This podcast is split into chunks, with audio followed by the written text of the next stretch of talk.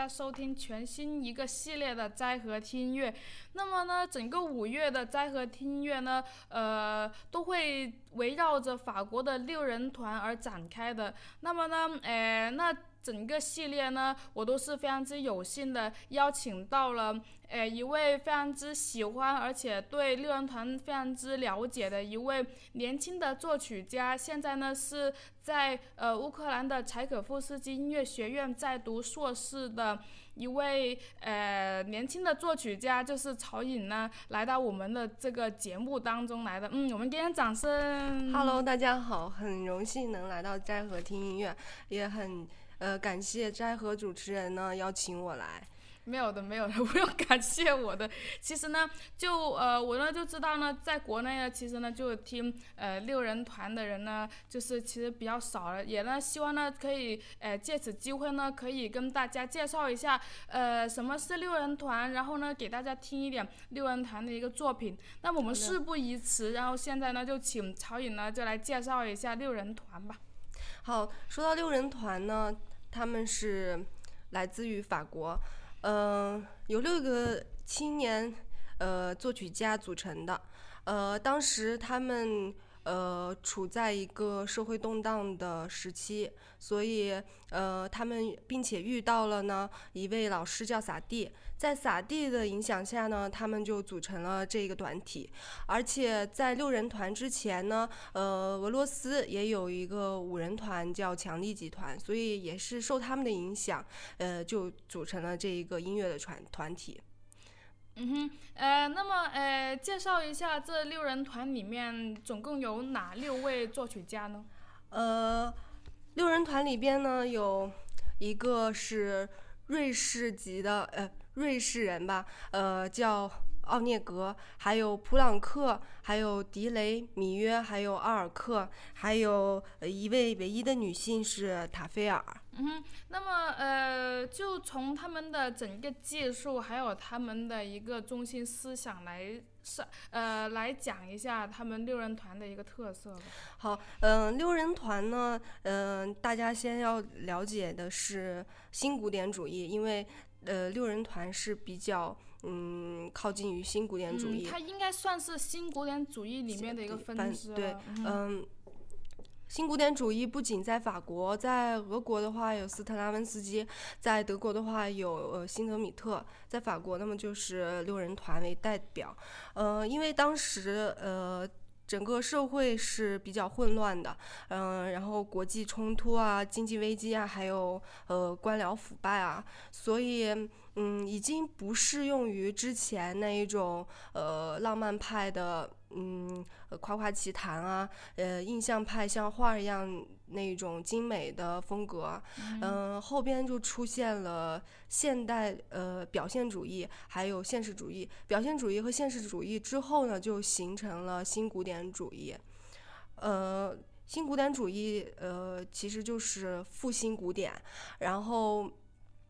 呃号称是回到巴赫。呃，虽然说是复兴古典，但是其实最主要的还是从巴洛克和古典时期取呃吸取一些灵感和呃材料还有题材，但是用二十世纪的一些创新兴的创作手法、作曲手法去创作。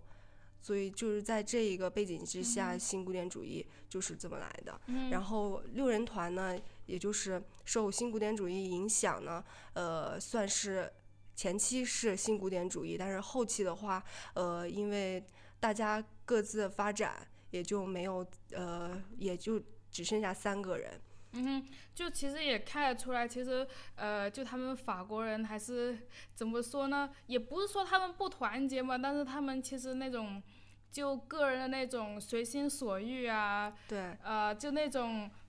非常之自由散漫的，就他们其实他们其实他们的呃曲的风格可能不浪漫，他但是他们整个人的一个作风其实都天还是 天生就其实就挺浪漫的。嗯那么他们呃，而且呢，这个六人团呢，他们就是因为处在也是一个战争时期，嗯所以他们整个思想呢，就是一种爱好和平啊，要反对战争啊，嗯然后就是像刚才呃曹颖说到的，就他们整个嗯、就曲子无论是在写作方面，呃方面呢，还是技术方面呢，都是呃回到巴洛克时期的一个技术，而且呢，就是崇尚一种非常之淳朴的、非常之实在的一种音乐风格。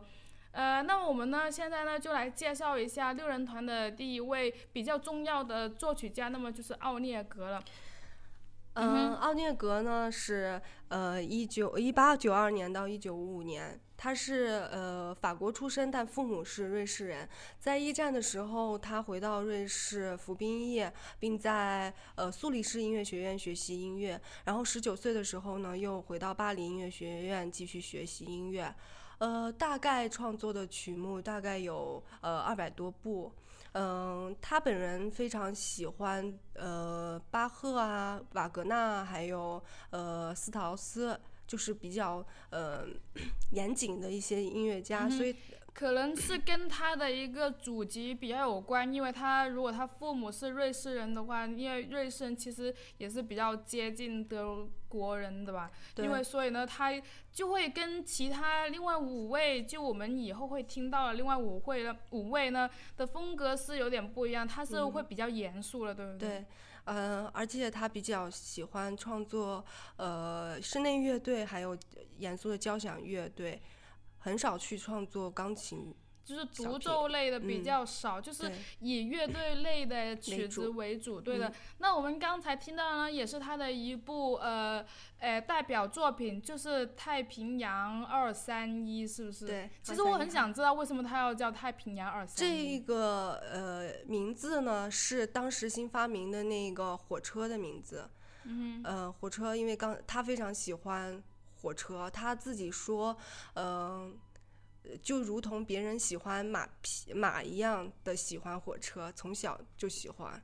所以就为这个火车头去创作了一部这样子的管弦乐的一个作品。他其实这个作品，其实我觉得也挺有一种先锋音乐的一一个一个怎么说呢？先锋音乐的一个先锋吧。就比如说到后面梅西安那种模仿鸟的叫声里面，就也是就 也有是接比较接近，就是模仿那种呃大自然啊的一些声音，就比嗯哼呃从头至尾他都在就是用。配器啊，还有复杂和声啊，去模仿就是火车头从开始一直到奔跑，然后一直到停止的整个一个过程。嗯哼嗯哼，所以呢，这这一位作曲家的这部作品呢，其实也是为以后的一个现代音乐呢。打了一个基础的，嗯呃，那么呢，我们呢这期节目呢，就是呃给大家呢先是简单的介绍一下整个六人团的一个